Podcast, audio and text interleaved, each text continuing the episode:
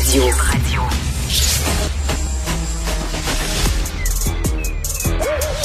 Mathieu Bocoté. Il représente un segment très important de l'opinion publique. Richard Martineau. Tu vis sur quelle planète? La rencontre. Je regarde ça et là, je me dis, mais c'est de la comédie. C'est hallucinant. La rencontre. Bocoté. Martineau. Alors, Mathieu, tu veux répondre à quelqu'un qui a écrit quelque chose qui ne t'a pas plu. En fait, j'ai pas l'habitude de répondre aux, euh, contradicteurs circonstanciels de la presse québécoise, parce que la plupart du temps, je trouve que c'est des arguments euh, plutôt médiocres. En général, on dit, on, fait, ce qu'on a à faire. Euh, les chiens à bois, la caravane, passe. Mais là, on est devant un texte de Rima El Khoury, qui est bon, qui est pas, je, le précise tout de suite, c'est pas la figure intellectuelle la plus stimulante du monde de la chronicosphère de la presse progressiste. Hein. Euh, c'est pas c'est pas une figure qui est intellectuellement stimulante, mais c'est pour ça que je veux répondre partiellement à son texte d'hier, parce qu'elle nous dit finalement que toute réflexion de fond sur euh, l'immigration massive et ses effets sur la composition d'une population, ce qui peut entraîner un changement d'identité et ainsi de suite, elle revient, on en parlait en début de semaine, tout ça relève pour elle de la théorie du grand remplacement. Et là, ce qui est assez intéressant, c'est qu'elle fait une espèce de jeu d'amalgame et elle en vient à interdire, parce que là, elle nous dit quand on parle de théorie du grand remplacement, on dit une chose. Dit si vous parlez de submersion migratoire, c'est la même chose. On comprend que si on parle de noyade migratoire, c'est la même chose. On comprend que, et là, on comprend que finalement, toute réflexion sur ces données simples, qui consistent à dire, A, il y a une immigration, B, il y a une capacité d'intégration. Si l'immigration dépasse significativement les capacités d'intégration, et cela sur une longue période, dans un contexte par ailleurs le nôtre, qui est celui d'une identité minoritaire qui, euh, en Amérique du Nord, doit faire des efforts particuliers pour se maintenir, cette réflexion-là, elle l'interdit parce qu'elle nous dit tout ça conduit à la théorie du grand remplacement, qui est la théorie conspirationniste d'extrême droite. Et là, on est dans une espèce de, de logique chez elle que dès qu'on cherche à penser la question de l'immigration massive, on est conduit par une espèce de, petit train automatique euh, mental vers la théorie du grand remplacement. Et là, il n'y a plus de réflexion possible parce qu'on vient d'extrême droitiser la chose. J'ajoute un élément qui me semble assez important. Euh, dans cette espèce de volonté d'interdire le débat, euh, puis là, en passant, je, je souviens que quand on parle de noyade, là, ça vient de René Lévesque. Hein. René Lévesque, ben oui. 1970. On parle de noyade. Euh, les Canadiens français là, se sont inquiétés depuis la conquête, puis plus encore depuis 1800, 1840, euh, le rapport de Rame et ses suites, euh, de, de l'effet de l'immigration massive sur leur identité. Ça, là, on s'en on n'a pas attendu la théorie du grand remplacement pour ça. Les peuples baltes qui ont connu une immigration presque coloniale russe après la guerre pour les noyer, pour les rendre minoritaires chez eux, et qui ont cherché à se dire comment on peut sauver notre identité alors qu'on a il y a eu une immigration russe massive pour nous noyer. Ils n'ont pas attendu la théorie du grand remplacement pour s'inquiéter de ces choses-là. Quand Christiane Taubira, Christiane Taubira, hein, la, la grande figure de la gauche multiculturaliste française, s'inquiète en 2007, puis elle dit les Guyanais de souche vont bientôt devenir minoritaires sur leur propre terre. Elle n'a pas attendu la théorie du grand remplacement pour s'inquiéter de ça.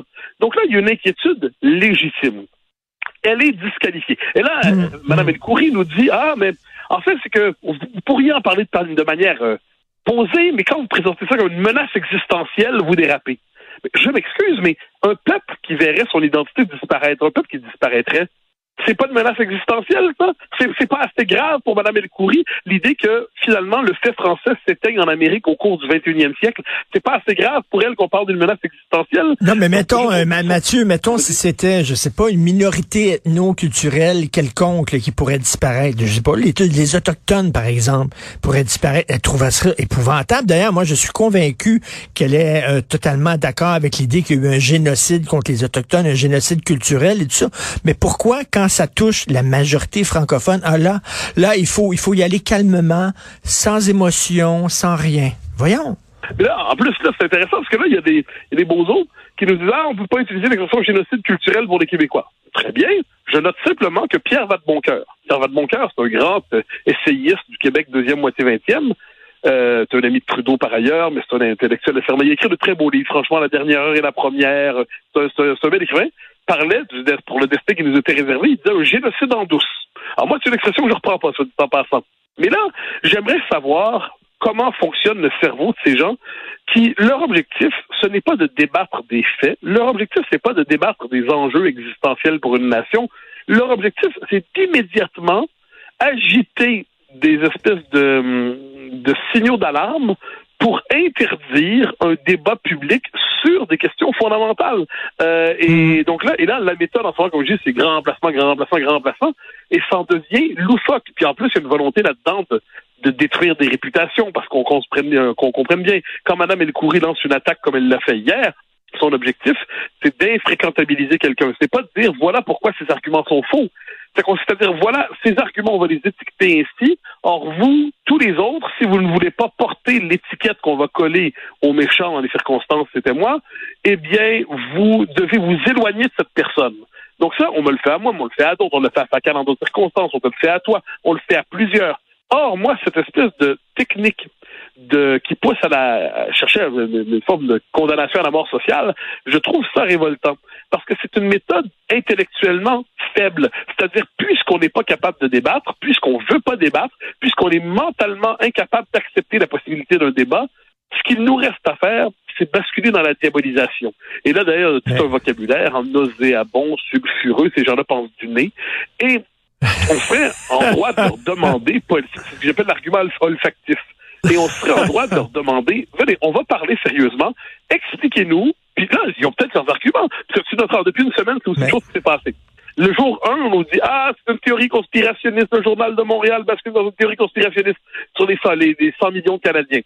Cinq, six jours plus tard, le nouvel argument, c'est Mais c'est très bien 100 millions de Canadiens, et si vous n'êtes pas d'accord avec l'augmentation des seuils, c'est que vous êtes fermé, vous n'êtes pas ouvert. Donc, finalement, c'était vrai. C'était pas une conspiration, c'était vrai qu'on allait vers 100 millions de Canadiens. Vous avez d'abord dit que c'était faux, maintenant vous nous dites que c'est, c'est, non seulement vrai, mais c'est bien.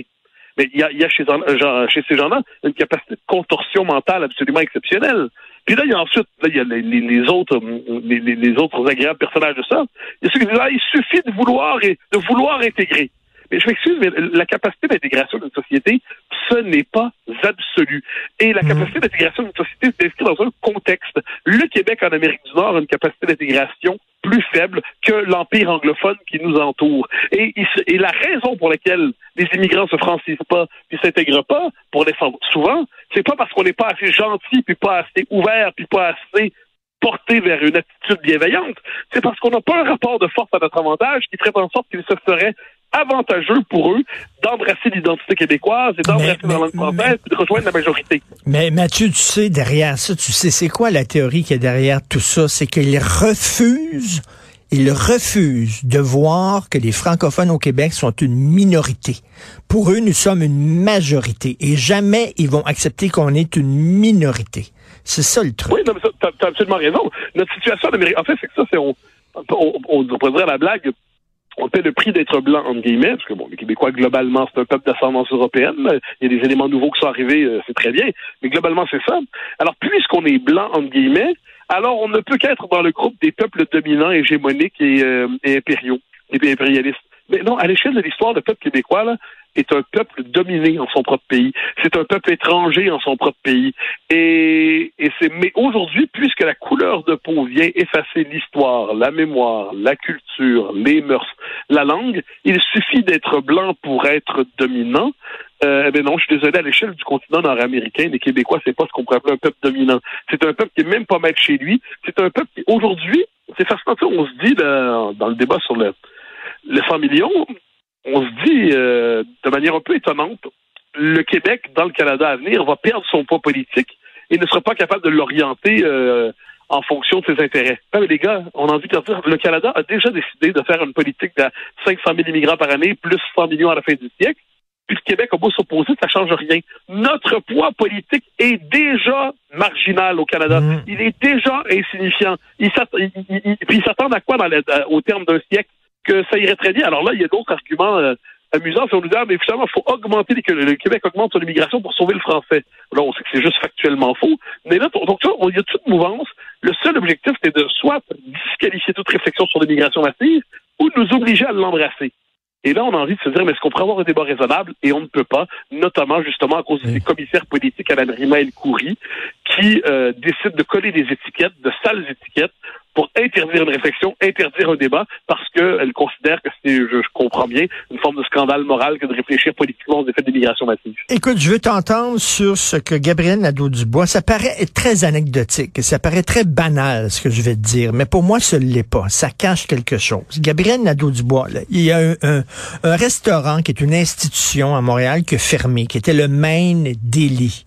Il y a trois institutions de smoke meat à Montréal. Il y a Lester, qui est à Outremont, il y a Schwartz qu'on connaît, qui est sur le boulevard Saint-Laurent, et il y avait le Main Deli. Le Main Deli a fermé. Et euh, là, euh, Gabriel Nadeau-Dubois écrit euh, Le smoke meat, c'est un symbole culturel fort du Québec, et ça vient pas des filles du roi. Mais comme si, comme si les nationalistes québécois on mangeait rien du ragoût de pâte de cochon, de la cipaille, puis euh, tu sais, puis qu'on reconnaissait pas euh, l'importance du mot. Mais comme si on était fermé, comme si. Oui, non, non, c'est quoi cette affaire-là? non, mais ça, c'est du Gabriel Nadeau-Dubois tout craché.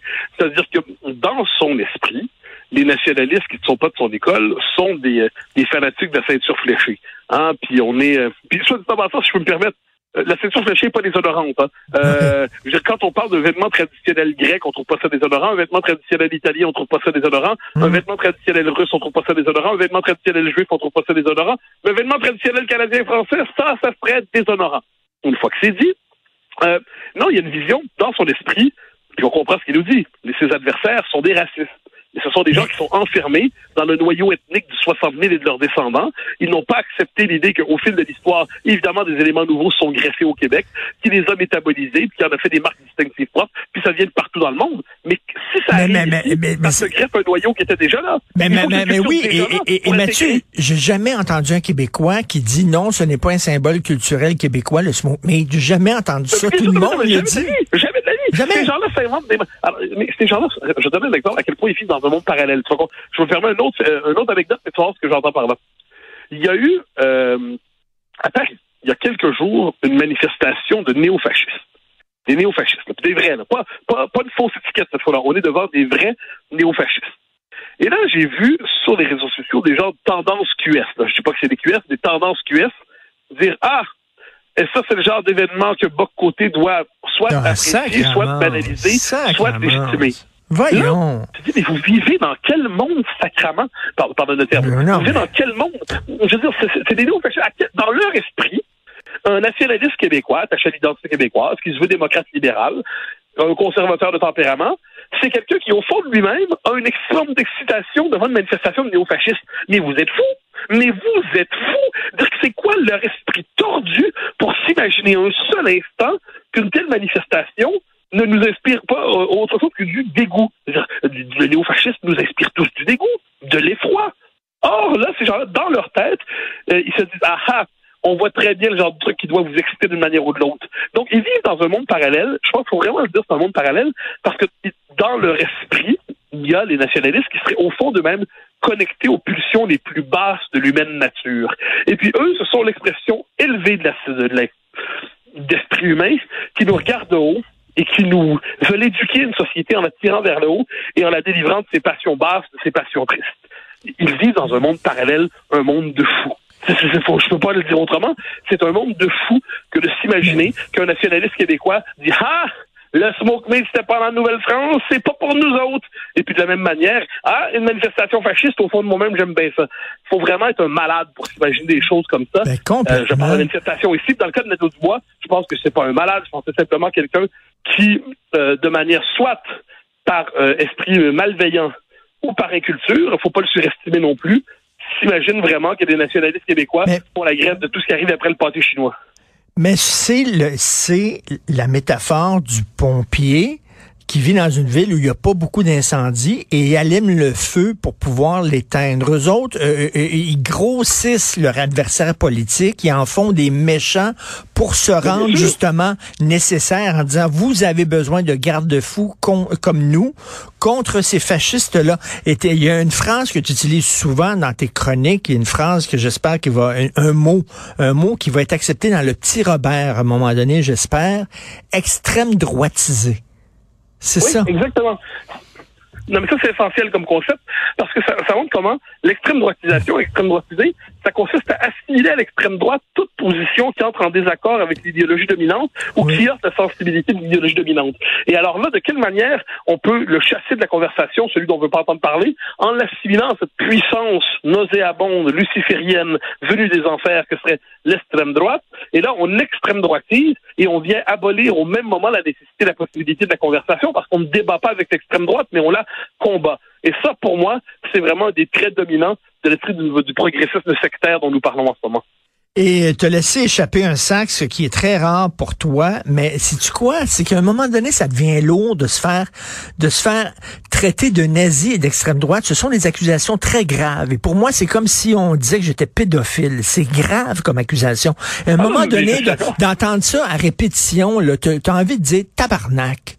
Effectivement. Oui, c'est La plupart du temps, comme je dis, je- euh, ces gens-là, je les prends pas intellectuellement au sérieux, comme je dis. Prendre, Marc Cassidy au sérieux, prendre euh, Emmanuel Coury au sérieux, prendre Yves Boisvert au sérieux. Je veux dire, je j'ai pas le sens de l'humour assez développé pour prendre ces gens-là au sérieux.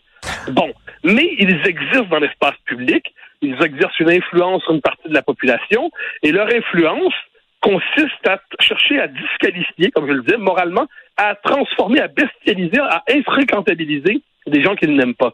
Donc, la plupart du temps, je me contente d'analyser leurs propos, puis je, ça, ça devient matière à réflexion. C'est-à-dire, je vois, je vois, je vois ce qu'ils font, puis j'essaie de le décrire.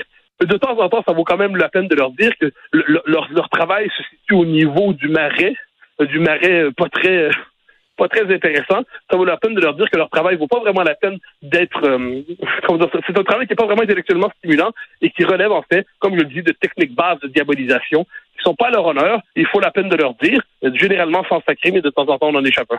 Et à chaque fois, euh, moi, Sophie, euh, ma douce, toujours cette, phrase-là, il y a une majorité silencieuse et il y a une minorité tapageuse. C'est ça qu'il faut se dire. Ces gens-là euh, qui sont très présents euh, sur les médias sociaux ne représentent pas beaucoup de gens. La majorité, je suis convaincu, pense comme nous. C'est une minorité suis tapageuse. absolument convaincu, je n'en doute pas, mais le fait est que les minorités font souvent l'histoire. Donc il faut, euh, il faut prendre la peine de leur répondre.